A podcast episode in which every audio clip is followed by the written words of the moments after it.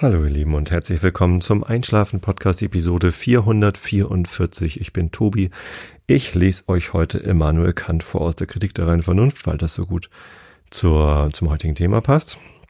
Ähm, damit ihr abgelenkt seid von euren eigenen Gedanken und besser einschlafen könnt, jetzt überlegt ihr euch schon, was könnte denn das Thema sein, wenn Kant dazu gut zu passt. 444 ist ja eine Schnapszahl. Es geht aber heute nicht um Schnaps, sondern um Brot. Ja, ich habe Brot gebacken. Ich hatte es letztes Mal schon erwähnt auf dem Podstock, diesem Podcaster Treffen Festival. Ich weiß gar nicht so genau, äh, was da alles so rum eskaliert, aber genau, da habe ich von Claudia, mit Claudia gemeinsam äh, gelernt, also von ihr gelernt und mit ihr gemeinsam äh, Brot gebacken. Das war ziemlich einfach, weil sie immer genau gesagt hat, was wir tun müssen. Wir waren so fünf, sechs Leute, sechs, sieben vielleicht auch eher so. Und ähm, es ging um Sauerteigbrot. Das ist ein Thema, mit dem ich mich schon öfter mal beschäftigt hatte.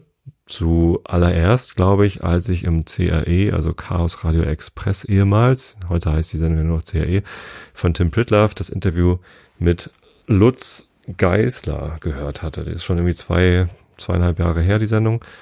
Ähm, irgendwann im Jahr 2016 war das, glaube ich da hat er da ein langes Interview gegeben. Das hatte mich ähm, ziemlich begeistert, mit welcher Hingabe und mit welcher, ja, ich weiß gar nicht, Präzision. Das ist einfach, also mit sehr viel Liebe backt der Lutz Brot, macht einen Blog, das heißt das Plötz-Blog. Warum auch immer Plötz? Habe ich vergessen, haben sie wahrscheinlich auch erwähnt. Und hat mittlerweile auch mehrere Bücher geschrieben. Ähm, in der Tat hat er sich Anfang dieses Jahres, 2019, genau wie Robert Habeck aus Facebook und Twitter zurückgezogen, was ich eigentlich ganz schade fand. Jetzt, wo ich irgendwie endlich Brot gebacken habe, ähm, hätte ich ihm natürlich gerne irgendwie Fotos zukommen lassen oder irgendwie Aufmerksamkeit auf diesen sozialen Kanälen. Aber anscheinend hat er genau wie Robert Habeck da irgendwie ziemlich viel Stress gehabt auf diesen sozialen Medien und sich deshalb zurückgezogen. Sehr schade. Ich persönlich habe ja irgendwie dieses unfassbare Glück, dass ich nur ganz, ganz selten stressige Leute auf Social Media treffe. Ich bin selber zwar auch nicht mehr so viel auf Facebook unterwegs, wie ich mal war, habe mich da ein bisschen rausgezogen, aber im Wesentlichen, um mich selbst aus dieser Aufmerksamkeitssenke ähm, rauszuholen. Also sehr viel von meiner Aufmerksamkeit ist irgendwie bei Facebook reingegangen. Nicht, nicht, dass es da zu stressig oder zu gemein oder zu, zu blöde war, sondern es war mir einfach zu viel. Deswegen habe ich mich da ein bisschen rausgezogen. Ähm, denn was ich dort am meisten tue, ist ja Einschlafen, Podcast, Community Management.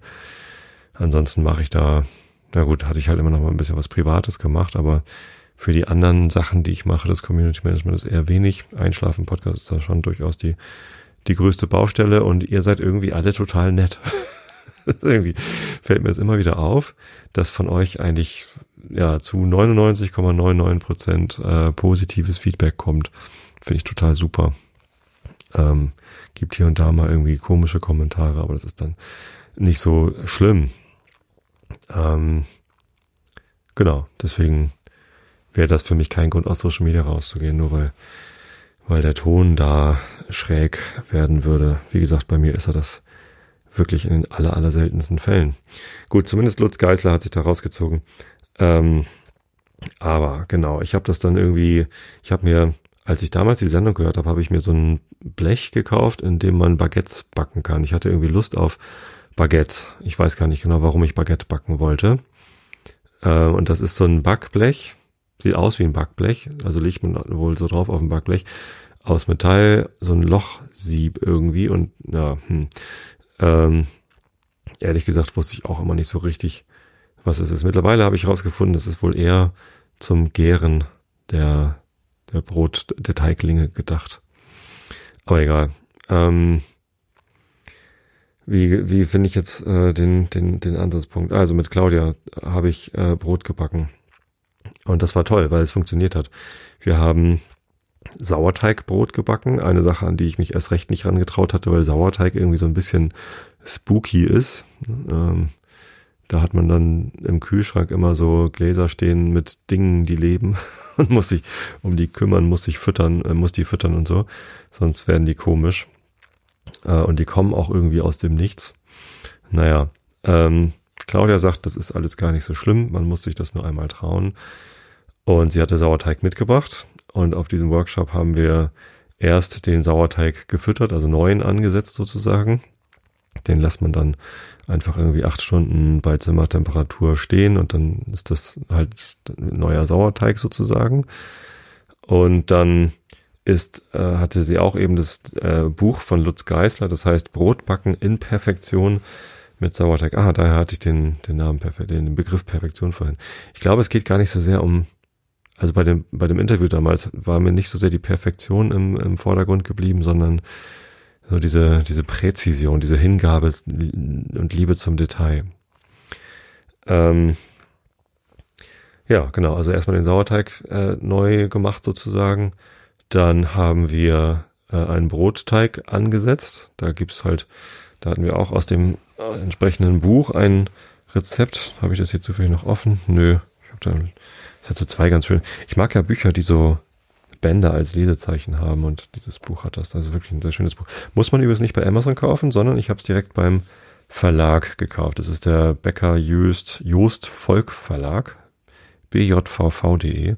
Da kann man sich das bestellen, dann kriegt man das zugeschickt und ähm, zahlt dann auf Rechnung. Total super.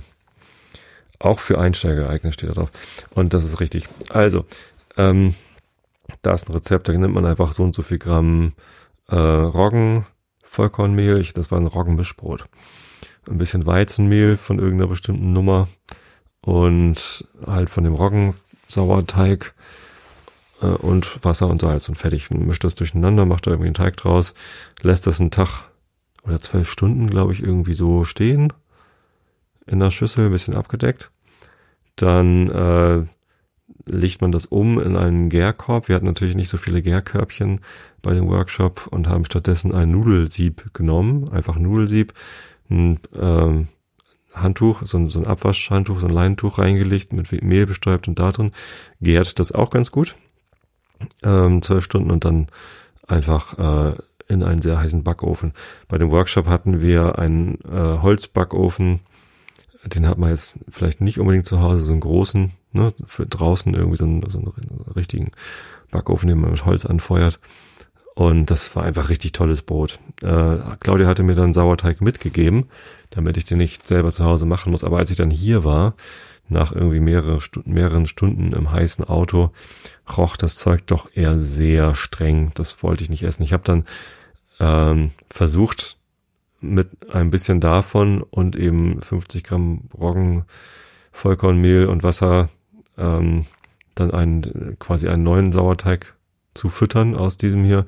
Das roch dann aber genauso streng und dann dann habe ich das äh, in den Kompost gegeben und einen eigenen Sauerteig angesetzt. Und das ist auch gar nicht so schwer. Das ist auch in diesem Brot. Also wenn man wenn man dieses äh, in diesem Buch, wenn man ähm, wenn man Sauerteigbrot backen will, dann braucht man wirklich nur dieses Buch und ein bisschen Mehl und Wasser aus der Leitung und Salz. Mehr braucht man nicht. Und dann kommt es natürlich drauf an, irgendwie was für ein Brot man, man backen will. Die, die einfachsten haben halt wirklich nur Roggen, Vollkornmehl und fertig. Glaube ich. Genau. Roggen, Vollkornbrot im Kasten. Braucht man nur Roggen, Vollkornmehl, Wasser, Salz und Roggensauerteig. Und den Roggensauerteig, den macht man sich aus Roggenvollkornmehl und Wasser. Also diese drei Zutaten braucht man. Roggenvollkornmehl, Wasser und Salz. Ja, ähm, allerdings ist so eine Geburt von so einem Sauerteig doch ähm, ganz interessant. Ne? Also da, da nimmt man einfach Roggenvollkornmehl und Wasser und mischt es durcheinander und lässt es dann äh, eine Zeit lang stehen. Wie lange steht in dem Buch. Und dann tut man nochmal Mehl und Wasser dazu, rührt es durch und lässt es wieder stehen. Und das macht man wie drei, vier Mal. Und dann hat man Sauerteig. Fertig. Das heißt, die ganzen äh, Mikroorganismen, äh, ich weiß nicht, ob da auch Hefen oder Pilze, ich habe es ehrlich gesagt wieder vergessen, was das genau für Mikroorganismen sind, die sind halt in dem Mehl drin oder auch in der Luft. Ich weiß es nicht genau. Zumindest ähm, ist genug davon da. Und wenn man dem Wasser gibt, damit es halt einen, einen Lebensraum hat und, und Mehl, wovon es sich dann halt ernährt, dann, dann wächst da was, dann kommt da, kommt da Leben zustande. Ein bisschen gruselig irgendwie, aber irgendwie auch ganz geil, weil ja, da hat man dann halt ähm, sich eine, eine Kultur angelegt und die kann man dann in den Kühlschrank stellen und einmal die Woche oder auch alle zwei Wochen, je nachdem, wie man es genau man nimmt, füttert man das. Und es hat bei mir auf Anhieb funktioniert. Also so ein Roggensauerteig, das war irgendwie echt einfach und der roch dann eben auch gut. Ne? Der Roggensauerteig, den ich irgendwie im Auto transportiert hatte, der roch halt sehr streng und dieser hier, das merkt man halt gleich, dass das das Richtige ist, weil es irgendwie ja so ein bisschen säuerlich, so fein säuerlich, aber eben nicht streng riecht. Ganz lecker. Ja, und damit hatte ich dann auch ähm, gleich ein Brot gebacken und ich hatte äh, keine Lust auf das Roggen-Mischbrot, äh, was wir auf dem Workshop schon gebacken haben. Stattdessen habe ich ein Roggen-Dinkel. Also wir essen ganz gerne Dinkel. Ich weiß gar nicht genau warum. Ist irgendwie besser verträglich als Weizen. Keine Ahnung. Ist ja auch nur eine Weizenart, der Dinkel. Ähm, da ist eben auch ein, ein Roggen-Dinkel äh, Mischbrot auf der gleichen Seite sogar und das habe ich dann zusammengerührt und ich habe mir noch ein Gärkörbchen gekauft für zu Hause, damit ich nicht das mit dem Nudelsieb machen muss. Und genau nach Anleitung von dem von dem Buch und ja, was soll ich sagen, es ist ein Brot rausgekommen. Es war ein bisschen härter als als gedacht so, also die die Kruste war recht hart, aber es hat funktioniert. Es war Brot. Es hatte eine sehr sehr schöne äh, Krume, so heißt ja das Innere vom Brot. Das war sehr saftig. Ähm, das liegt daran, dass da äh, Magerquark mit reingerührt wird in, in dieses Roggendinkel-Mischbrot. Dadurch wird es halt sehr, ja, also feucht. Es hat, hat auch sehr lange sich frisch gehalten und ähm, ist halt sehr saftig. Also ganz, ganz leckeres Brot. Ja, und dann, wenn man irgendwie nur mit diesen paar Zutaten selbst ein Sauerteig gemacht hat und dann auch selbst ein, ein Brot mit diesem Sauerteig gebacken hat, dann ist das irgendwie ganz geil. Was ich dann noch gemacht habe mit dem Roggensauerteig, ist ihn äh, umerzogen auf Dinkelsauerteig. Denn aus Dinkelmehl ein Sauerteig anzusetzen, ist angeblich ein bisschen schwieriger. Ich habe es gar nicht probiert, sondern ich habe einfach äh, Roggensauerteig genommen und ihn mit Dinkel gefüttert. Also ein zweites Glas genommen, 50 Gramm Dinkelvollkornmehl, 50 Gramm Wasser. Beim Backen nimmt man übrigens äh, Wasser nicht, das misst man dann nicht nach Volumen ab, sondern nach Gewicht. Das ist ein bisschen genauer, weil diese Volumendinger, also ein Messbecher, wenn man da genau 50 Milliliter haben will, dann ist das doch relativ ungenau. Mit einer Waage kann man das viel genauer machen. Also der braucht eine gute Waage, braucht er noch. Aber also auf ein Gramm genau. Und wenn das zwei, drei Gramm so genau, also es muss keine, keine Feinwaage, mit der man Goldunzen abmessen kann sein, sondern einfach eine Küchenwaage. Ja, also äh, Dinkelmehl, Wasser und dann eben ein bisschen Roggensauerteig da rein. Und damit dann den gleichen Prozess weiterführen, den man äh, mit dem, mit dem Roggensauerteig gemacht hat. Also einfach mehrfach äh, von dem, was dann gewachsen ist, was nehmen, Dinkelmehl und Wasser dazu und dann wieder acht Stunden stehen lassen oder zwölf oder keine Ahnung. Ähm, und dann, dann wächst da halt immer was und irgendwann ist von dem Roggen Sauerteig halt nichts mehr über, sondern es ist alles Dinkel. Ähm, homöopathische Dosen von Roggen vielleicht noch oder so. Aber das ist dann ein Dinkelsauerteig. Und mit dem habe ich Brötchen gebacken.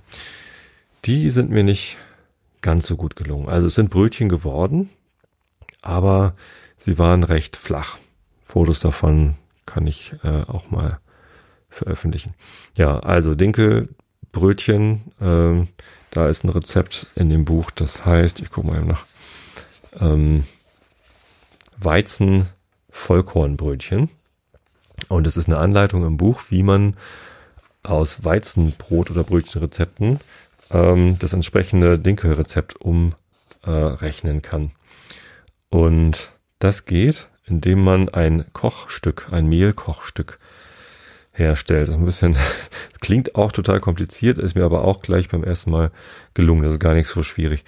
Und zwar äh, nimmt man dann für Brötchen nimmt man 25 Gramm Dinkelmehl, 125 Gramm Wasser und 10 Gramm Salz. das Salz braucht man ja sowieso für den ähm, für den Dings, äh, für den für den Teig, für den Brötchenteig. Ähm, und ja, macht es warm, also kocht, kocht dabei, also macht es irgendwie heiß. Dann entsteht so eine Art Pudding. Also das, das wird halt so schnittfest dann.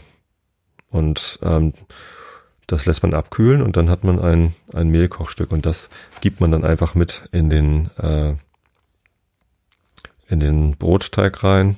Da kommt dann irgendwie noch, ich habe das gar nicht, ich habe Weizen. Ach nee, da steht Schrotbrötchen, Weizenvollkornbrötchen, genau. Stimmt, da bei den Weizenschrotbrötchen nimmt man schon ein Brühstück.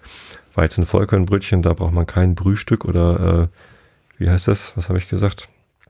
Äh, Kochstück, sondern ähm, da habe ich das Kochstück verwendet, weil ich das umgestellt habe auf Weizen. Dann gibt's da so eine Umrechnungstabelle äh, auf Dinkel. Und wenn ich äh, wenn ich Dinkel nehme statt Weizen, dann habe ich halt dieses dieses Mehlkochstück mit dabei. Und dann muss man ein bisschen rechnen, aber so richtig kompliziert ist das auch nicht. Genau. Und dann kommt da ein bisschen Honig mit rein. Und dann hat man Dinkelvollkornbrötchen nach einem Weizenvollkornbrötchen Rezept. So, das hat auch funktioniert. Der Teig ist aufgegangen. Den muss man dann noch so dehnen und falten. Da gibt's Videoanleitung vom äh, Lutz Geisler auf, auf YouTube, wie das geht. Aber letztendlich zieht man den Teig so ein bisschen in die Länge, schlägt ihn dann äh, so von links und rechts jeweils ein Drittel zusammen und macht das dann nochmal in die andere Richtung. Ähm, ist relativ einfach und der Teig hat das auch gut gemacht. Also der ist halt aufgegangen und dann habe ich ihn halt gezogen und gefaltet und ist er wieder aufgegangen. Und das, ähm, ich hatte den Eindruck, dass das gut funktioniert hat. Genau. Äh, dann muss man den Teig ähm, aufteilen in Brötchen äh, Größe sozusagen. Und, und, die soll man dann einfach nur in ein Tuch schlagen. Ich habe das ähm, halt die Hälfte der Teiglinge in, in diese ähm, Anfang eingangs erwähnte, ähm, wie heißt das? Croissant, nee, nicht Croissant, Baguette-Form, genau. Einfach da so reingelegt, weil das ist ja auch zum Gern geeignet, deswegen hat das ja diese Löcher. Ne, einfach da irgendwie ein bemehltes Tuch reingelegt, dann das, äh, die Dinger da rein. Da war der Teig allerdings ein bisschen klebrig. Vielleicht lag es auch daran. Da habe ich ein bisschen viel dran rumgezergelt an dem Teig, weil der halt so klebrig war.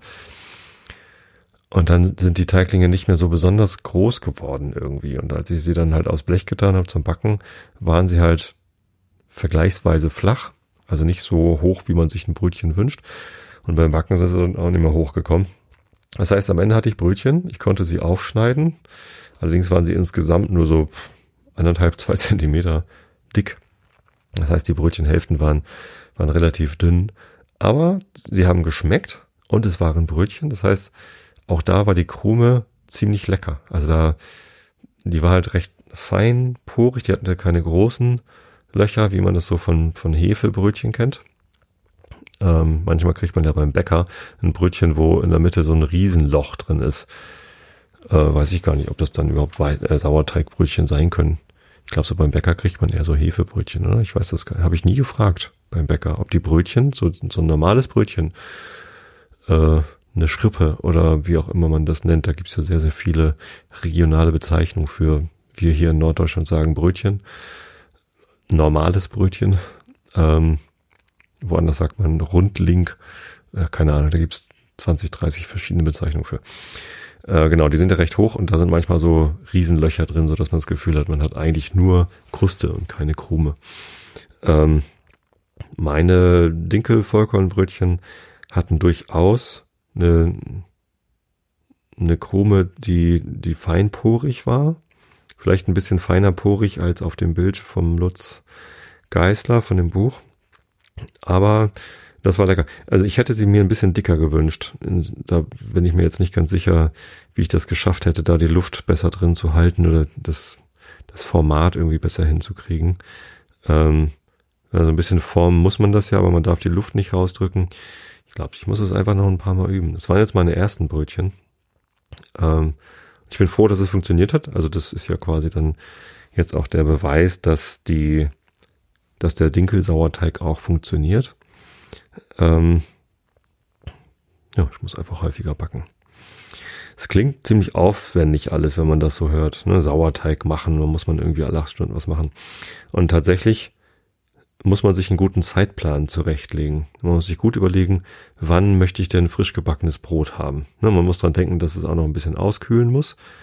Ähm, und dann kommt so ein bisschen auf die Zeitplanung an. Zum Beispiel bei den Dinkel-Vollkornbrötchen, die wollte ich halt am Morgen backen. Dann bin ich tatsächlich wie so ein, wie so ein echter Bäcker, habe ich mir dann den, den Wecker besonders früh gestellt. Na gut, das war fünf Uhr morgens, habe ich mir die dann gestellt, ähm, damit ich dann, wie war denn das? Die mussten noch eine Stunde, äh, genau, eine Stunde in ein bemehltes Tuch sollten sie noch. Und ähm, ich wollte gerne um halb sieben, wollte ich gerne Brötchen essen und die müssen insgesamt nur so 20 Minuten backen. Also bin ich um 5 Uhr aufgestanden, habe die äh, Teiglinge geformt. Vielleicht sind sie auch deshalb nichts geworden. Ich war einfach zu müde. Habe sie dann eben in, in das bemehlte Tuch gesetzt. Habe mich wieder hingelegt. Also das Ganze hat so 10 Minuten gedauert. Äh, und sie dann halt um 6 Uhr in den Ofen geschoben. Ähm, der Ofen muss vorgeheizt sein auf 250 Grad.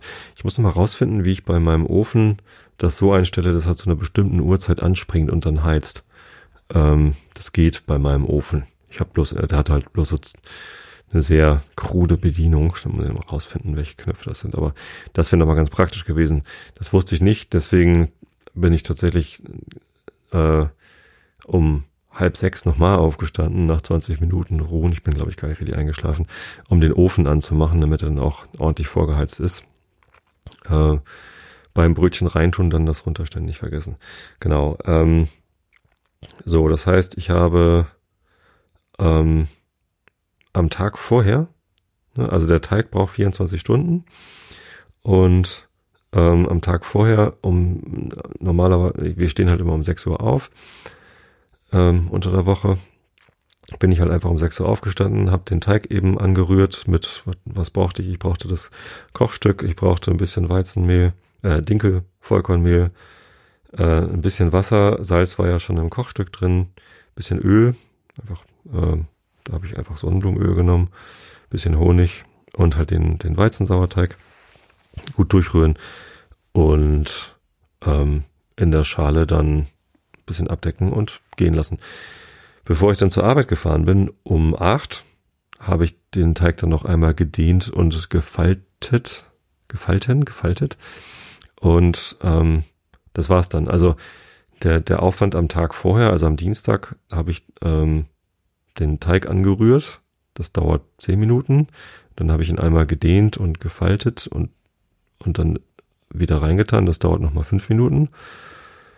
Und dann habe ich, als ich von der Arbeit gekommen bin, nochmal gedehnt und gefaltet. Und dann, ähm, als ich ins Bett gegangen bin, habe ich das nochmal gemacht. Das dauert halt jeweils so, weiß nicht, drei, vier Minuten. Das geht ganz schnell.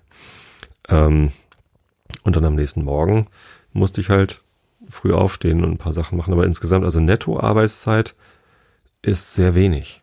Also wenn man den, den Sauerteig im Kühlschrank da schon stehen hat, dann ist das Teig ansetzen, irgendwie zehn Minuten. Zwischendurch hat man noch so kurze Maintenance-Einsätze. Und ähm, dann kommt das in den Ofen und es also es ist wirklich nicht viel Zeit, die man da netto reinsteckt. Zusammengerechnet vielleicht irgendwie 40 Minuten oder so.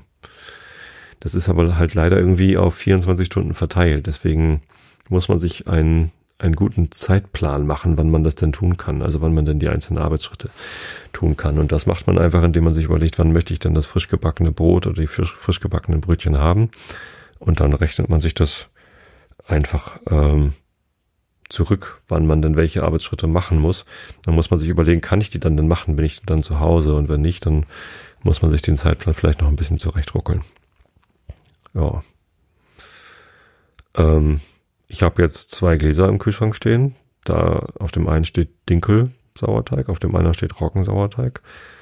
Und mit den beiden, also die leben da jetzt so vor sich hin. Äh, wenn ich kein Brot backe, muss ich halt irgendwie alle ein, zwei Wochen äh, ein bisschen was davon nehmen, mit 50 Gramm neuen Mehl und 50 Gramm Wasser vermischen, acht Stunden bei Zimmertemperatur stehen lassen und dann wieder in den Kühlschrank stellen, bin fertig. Das ist auch nicht viel Maintenance-Aufwand. Ähm, muss halt gucken, äh, wo passen diese acht Stunden rein. Typischerweise passt das ganz gut so in den Schlafrhythmus. Also ja, werde ich heute Abend noch wieder machen müssen. Und ähm, damit bin ich jetzt eigentlich immer gut vorbereitet, Brot zu backen. Und ich kann euch das nur empfehlen. Also das ist, man kann sich in viele Sachen rein nörden. Ne? Ich kenne Leute, die, die brauen ihr eigenes Bier.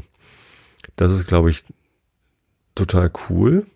Ähm, aber deutlich mehr Aufwand als Brotbacken. Es ist ja sehr ähnlich. Also auch da hat man irgendwie ähm, Malz ist ja ein Erzeugnis aus Getreide und ähm, dann braucht man aber für Bier noch Hopfen dazu. Ansonsten ist es ja auch nur Malz, also Getreideprodukt äh, und Wasser. Salz kommt da glaube ich nicht ran. So und dann eben dann kommt da noch Hopfen und das ist auch so, dass man immer so Arbeitsschritte hat, dauern ein bisschen und dann äh, braucht man halt Zeit und muss irgendwie warten, bevor man den nächsten Arbeitsschritt macht. Aber ich glaube, beim Bierbrauen, das habe ich mir auch schon öfter mal angeguckt, weil ich ja gerne Bier trinke und irgendwie auch gerne abgefahrenes Bier trinke. Das ist halt deutlich schwieriger, da ein Ergebnis hinzukriegen, was auch wirklich toll ist, ähm, als bei Brot. Ich glaube, ein gutes Brot zu backen ist sehr, sehr einfach im Vergleich zu einem guten Bier zu brauen. Und deswegen äh, muss man sich bei Brot auch gar nicht so reinnörden, sondern ich finde, Brotbacken ist wahrscheinlich sowas wie, wie Zähne putzen. Das kann man einfach, also das ist halt irgendwie so Alltag und das kann man einfach machen. Und, weit, und, und Sauerteigbrot klingt zwar irgendwie total abgefahren, weil man irgendwie so, so Lebewesen im Kühlschrank pflegt, aber äh, ist es eigentlich halt auch nicht. Also da muss man eigentlich auch nicht so Angst vor oder Respekt vor haben. Und da muss man sich auch nicht so sehr rein nörden. Also es ist auch nicht so, dass man da irgendwie super Ich nörde mich ja gerne in Sachen rein. Also in Fotografie nörde ich mich gerne rein und beschäftige mich mit den verschiedenen Objektiven und sonst wie was und viele andere Sachen auch in Podcasting. Ne? Ich habe hier irgendwie tolle Mikrofone und Interfaces und hast du nicht gesehen. Das ist schon irgendwie alles ganz cool. Äh, aber brauchen ähm, das, dann, ja genau tut man das da auch nicht. Man, man kann auch mit deutlich geringeren Mitteln einen, einen Podcast produzieren, als ich das mache. Es gibt zum Beispiel ähm, auf Phonic, das ist ja die Audio-Nachbearbeitung, die ich auch benutze. Die haben eine App für iOS und Android. Ähm, ich habe schon immer gedacht, wenn ich jetzt nochmal einen neuen Podcast starte, dann mache ich mir einen Workflow, der halt äh, direkt aus äh, mit, mit Auphonic aus dem Handy funktioniert. Dass ich einfach das Mikrofon aus meinem iPhone benutze, das ist übrigens ziemlich gut ähm, und da reinsabbel. Das möchte ich jetzt mit dem Einschlafen-Podcast nicht machen, weil, naja, da habe ich irgendwie Qualitätsanspruch an, wie dann so mein, mein Mikrofon klingt. Und ähm, weiß ich nicht, äh, da sind die Workflows halt so. Vielleicht, na, vielleicht mache ich es irgendwann nochmal. Ich könnte ja auch das große Mikrofon an, ans iPhone anschließen und dann direkt in Auphonic reinsammeln. Vielleicht ist das nochmal eine Idee. Ähm, Genau, also äh, kann man sich, kann man sich reinlöden, muss man aber nicht. Und bei Brot kann man das sicherlich auch. Ähm, dieses Buch, was ich jetzt schon, also ich mache gerade Werbung für dieses Buch, aber das mache ich total gerne, weil es für mich ein total wertvolles Buch ist. Es hat mir also die Anleitung, wie ich mir den, also Claudia hat mir die Angst genommen vor, vor Sauerteig und Backen und wir haben das erst mein erstes Brot zusammen gebacken, das war richtig toll. Und sie hatte auch das Buch dabei und mir das empfohlen oder uns das empfohlen und ich habe mir das dann gleich gekauft und mit dem Buch konnte ich jetzt halt meine ersten Ergebnisse erzielen. Das ist toll. Und ähm, da sind halt noch Sachen drin, die ich ausprobieren will, vor denen ich durchaus noch Respekt habe. Zum Beispiel Franzbrötchen. Wer noch nie in Hamburg war, weiß wahrscheinlich nicht, was ein Franzbrötchen ist. Aber es ist so ein relativ flach. Ah, das ist doch geil. Es muss gar nicht hoch. genau. Äh, das kriege ich bestimmt leichter hin. Also Franzbrötchen ist ein sehr süßes Brötchen äh, mit Zimt und sehr klebrig. Also Butter und Zimt spielen da eine wichtige Rolle. Und in dem, in dem Buch von Lutz Geisler ist eben auch ein Franzbrötchenrezept mit Weizensauerteig. Ich weiß noch nicht, ob ich das umstellen will auf, auf Dinkel. Falls das schon mal jemand gemacht hat, kann das mir vielleicht erzählen, wie, wie gut das ist. Ähm, und Croissants sind auch drin und so. Vielleicht mache ich, brauch, vielleicht brauche ich noch einen Weizensauerteig, um auch mal mit Weizen backen zu können. Ich glaube, Croissants will man nicht. Will man Dinkel-Croissants? Ich weiß es nicht. Könnte ich vielleicht erst probieren. Genau, und, und das ist bestimmt nochmal ein bisschen nerdig, da irgendwie in, in solche Sachen reinzukommen. Kuchen sind da auch, so Brioche und Panettone. Das sind, glaube ich, mehr so Kuchenrezepte als ähm, Milchbrötchen sind da auch drin. Oh, wie geil. Also da sind noch viele Brotsorten drin, ähm, die ich, äh, die ich irgendwann mal ausprobieren werde. Ja. Und wo man sich bestimmt auch reinlernen kann. Aber dieses, dieses Roggen-Dinkel-Mischbrot ähm, mit dem Quark drin, das wird ganz sicher äh, so ein Standardbrot, was ich halt immer mal wieder backe. Roggenmischbrot mit Dinkel heißt es. Seite 73. Ja. Genau, so viel zum Thema Brotbacken. Ähm, probiert es aus. Es ist mir auf Anhieb gelungen. Das heißt, es kann nicht schwer sein. Und irgendwie ist es geil, so ein selbstgebackenes Brot zu haben. Ihr braucht einen Backofen. Genau. Ein Backofen ist hilfreich, wenn man Brot backen will. Und der muss auch möglichst auf 230 Grad gehen. Also man heizt ihn vor auf 250 Grad und dann backt man auf 230 Grad. Irgendwie war das bisher bei allen Broten so, die ich gebacken habe. Ich glaube, das ist so ein Standard. Ja, steht hier überall. Genau. Ja, viel Spaß beim Brotbacken. Kommen wir zum Herrn Kant. Warum passt das zum Thema? Äh, weil der Kanten vom Brot hat ja auch so viele Namen. Bei uns heißt er Knust. Wie heißt eigentlich der kan Brotkanten bei euch? Also bei uns heißt er Knust. Es gibt auch einen, einen Veranstaltungsraum in Hamburg, der Knust heißt. Im Knust sind immer coole Konzerte. Ja, kommen wir zum Herrn Kant, wollte ich sagen. Ähm, wir sind in der Kritik der reinen Vernunft auf Seite B 670. Guck mal, wie lang das Kapitel ist. Das ist aber lang. Ich muss irgendwo, muss irgendwo in der Mitte von, oh Gott, das ist ein sehr langer Anhang. Ähm, bis da vielleicht oder so. Ähm, das ist der Anhang zur transzendentalen Dialektik von dem regulativen Gebrauch der Ideen der reinen Vernunft. Augen zu und zugehört. Der Ausgang aller dialektischen Versuche der reinen Vernunft bestätigt nicht allein, was wir schon in der transzendentalen Analytik bewiesen, nämlich dass alle unsere Schlüsse, die uns über das Feld möglicher Erfahrung hinausführen wollen, trüglich und grundlos seien, sondern er lehrt uns zugleich dieses Besondere, dass die menschliche Vernunft dabei einen natürlichen Hang habe, diese Grenze zu überschreiten, dass transzendentale Ideen ihr eben so natürlich seien als dem Verstande die Kategorien, obgleich mit dem Unterschiede, dass so wie die letztern zur Wahrheit, das heißt der Übereinstimmung unserer Begriffe mit dem Objekte führen, die erstern einen bloßen, aber unwiderstehlichen Schein bewirken, dessen Täuschung man kaum durch die schärfste Kritik abhalten kann. Alles, was in der Natur unsere Kräfte gegründet ist, alles, was in der Natur unserer Kräfte gegründet ist, muss zweckmäßig und mit dem richtigen Gebrauche derselben einstimmig sein, wenn wir nur einen gewissen Missverstand verhüten und die eigentliche Richtung derselben ausfindig machen können. Also werden die transzendentalen Ideen, allem Vermuten nach, ihren guten und folglich immanenten Gebrauch haben, obgleich, wenn ihre Bedeutung verkannt und sie für Begriffe von wirklichen Dingen genommen werden, sie transzendent in der Anwendung und eben darum trüglich sein können.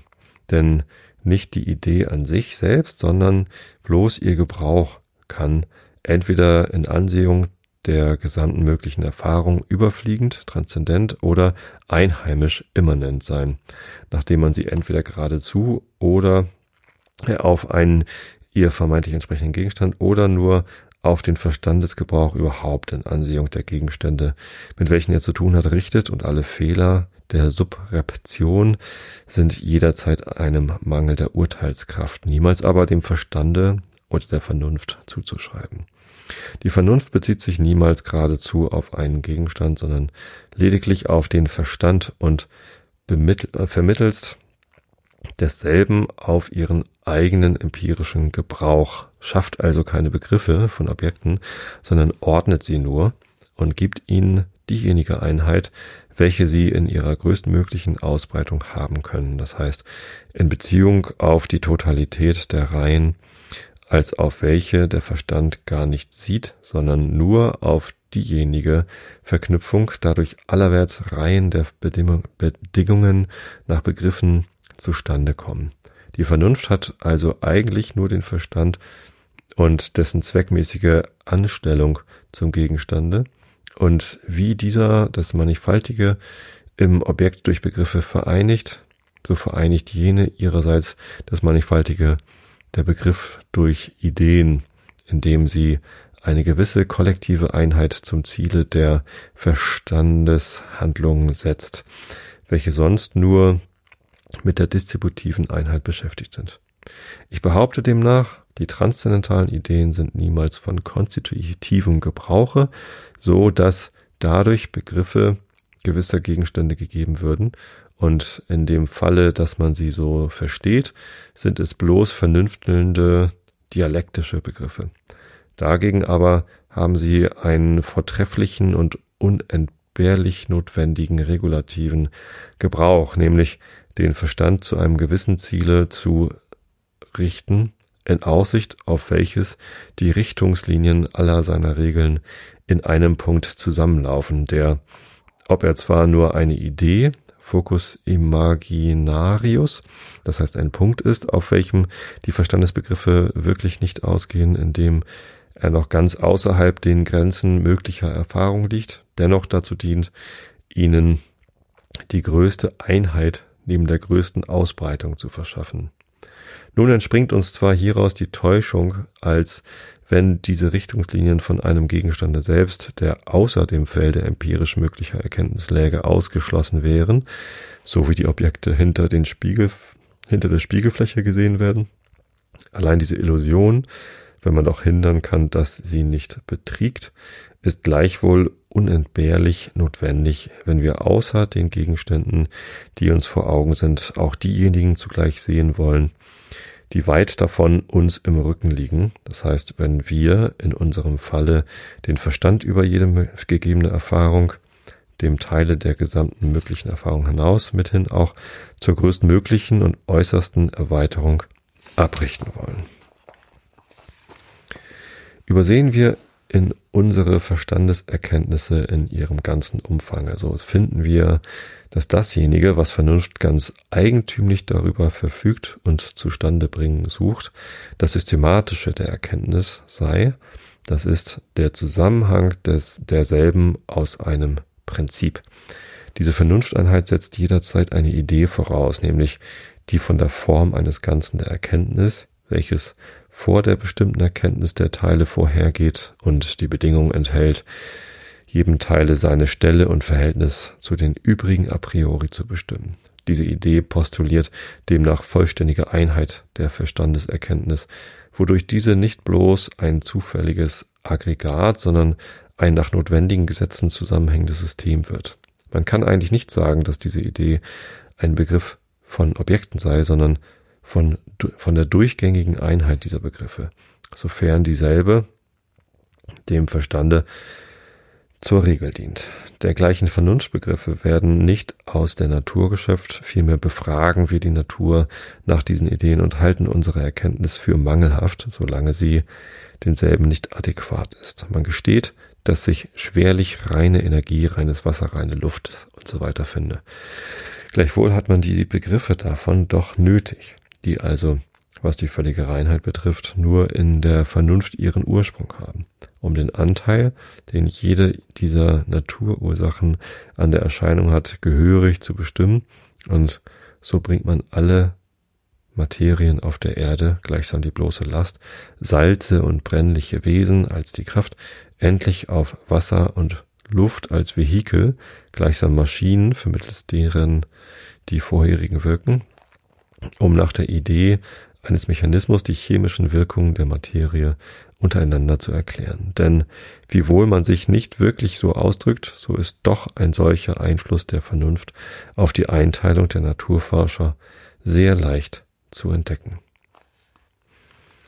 Wenn die Vernunft ein Vermögen ist, das Besondere aus dem Allgemeinen abzuleiten, so ist entweder das Allgemeine schon an sich gewiss und gegeben und als denn erfordert es nur Urteilskraft zur Sub -Sub Subsumption und das Besondere wird dadurch notwendig bestimmt. Dieses will ich den apodiktischen Gebrauch der Vernunft nennen. Oder das Allgemeine wird nur problematisch angenommen und ist eine bloße Idee. Das Besondere ist gewiss, aber die Allgemeinheit der Regel zu dieser Folge ist noch ein Problem. So werden mehrere besondere Fälle, die insgesamt gewiss sind, an der Regel versucht, ob sie daraus fließen und in diesem Falle, wenn es den Anschein hat, dass alle anzugebende besondere Fälle daraus abfolgen, wird auf die Allgemeinheit der Regel, aus dieser aber nachher auf alle Fälle, die auch an sich nicht gegeben sind, geschlossen.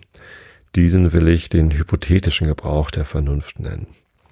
Der hypothetische Gebrauch der Vernunft aus zum Grunde gelegten Ideen als problematischer Begriff ist eigentlich nicht konstitutiv, nämlich nicht so beschaffen, dass dadurch wenn man nach aller Strenge urteilen will, die Wahrheit der allgemeinen Regel, die als Hypothese angenommen worden, folge. Denn wie will man alle mögliche Folgen wissen, die, indem sie aus demselben angenommen äh, Grundsatze folgen, seine Allgemeinheit beweisen, sondern er ist nur regulativ, um dadurch, soweit es als möglich ist, Einheit in die besonderen Erkenntnisse zu bringen und die Regel dadurch der Allgemeinheit zu nähern. Der hypothetische Vernunftgebrauch geht also auf die systematische Einheit der Verstandeserkenntnisse, diese aber ist der Probierstein der Wahrheit der Regeln. Umgekehrt ist die systematische Einheit als bloße Idee lediglich nur projektierte Einheit, die man an sich nicht als gegeben, sondern nur als Problem ansehen muss, welche aber dazu dient, zu dem mannigfaltigen und besonderen Verstandesgebrauch ein Prinzipium zu finden und diesen dadurch aber äh, auch über die Fälle, die nicht gegeben sind, zu leiten und zusammenhängend zu, zu, zu machen. Yep. Ja. Soweit. In, in meiner Ausgabe vom Immanuel Kant, ich habe da diese ähm, Surkamp, dieses rote Paperback sozusagen. Ähm, da habe ich auch ein Band drin. Ich habe ja vorhin gesagt, diese Lesezeichen, äh, Bücher, die so ein Band haben als Lesezeichen, kennt ihr vielleicht aus der Kirche, die Gesangsbücher oder keine Ahnung, woher man das sonst noch kennen könnte. Das mag ich total gerne, wenn man so ein Band hat als Lesezeichen. Äh, und in dem Buch, äh, in dem Kantbuch habe ich auch eins. Und zwar habe ich das letztens gefunden. Das hat so einen kleinen Metallclip, den macht man einfach irgendwo an das Buch dran, an den Buchrücken zum Beispiel. Und an dem Metallclip ist einfach ein Band dran. Dann hat man einfach ein Band als Lesezeichen, was man da so durchziehen kann. Mag ich total gerne. So, und dann wollte ich nochmal sagen, dass ich letztens äh, eine Nachricht bekommen habe. Letztens, genau. Ähm, von einer Hörerin, die mir geschrieben hat, dass ich ja letztens gesagt hätte, dass mir sowieso nicht so viele Leute zuhören, weil immer alle einschlafen. Und ich glaube, das trifft auch wirklich auf sehr, sehr viele Hörer zu. Das sieht bei dem Podcast Einschlafen. Ich meine, nicht so, es heißt ja so und äh, ich bekomme wirklich auch 90 Prozent Rückmeldungen dazu, wie gut man dazu einschlafen kann und dass sie das auch tun. Äh, dennoch gibt es immer mal wieder Leute, die diesen Podcast gar nicht zum Einschlafen benutzen, sondern ihn so hören. Und für euch ist dieser Dank ganz am Ende. Vielen Dank, dass ihr mir zuhört, denn alle anderen hören den ja gar nicht äh, weil sie mal einschlafen. Ich habe euch alle lieb, sage ich immer am Ende. Und damit meine ich tatsächlich alle. Also egal, ob ihr den Podcast so nutzt, wie er gemeint ist, nämlich zum Einschlafen, oder ob ihr mir tatsächlich zuhört und Aufmerksamkeit schenkt. Das ist natürlich beides total schön. Wirklich. Also, also ich finde es super, wenn ihr es zum Einschlafen nutzt und daraus einen, einen Nutzen zieht. Und ich finde es natürlich auch total schön, wenn ihr mir zuhört. Auch die Leute, die einschlafen, die hören ja am Anfang immer ein bisschen zu. Ist alles gut. Also, dieser Gruß am Ende dieser Episode an alle Zuhörer. Und in diesem Sinne, Ich habe euch alle lieb, schlaft gut. Bis zum nächsten Mal.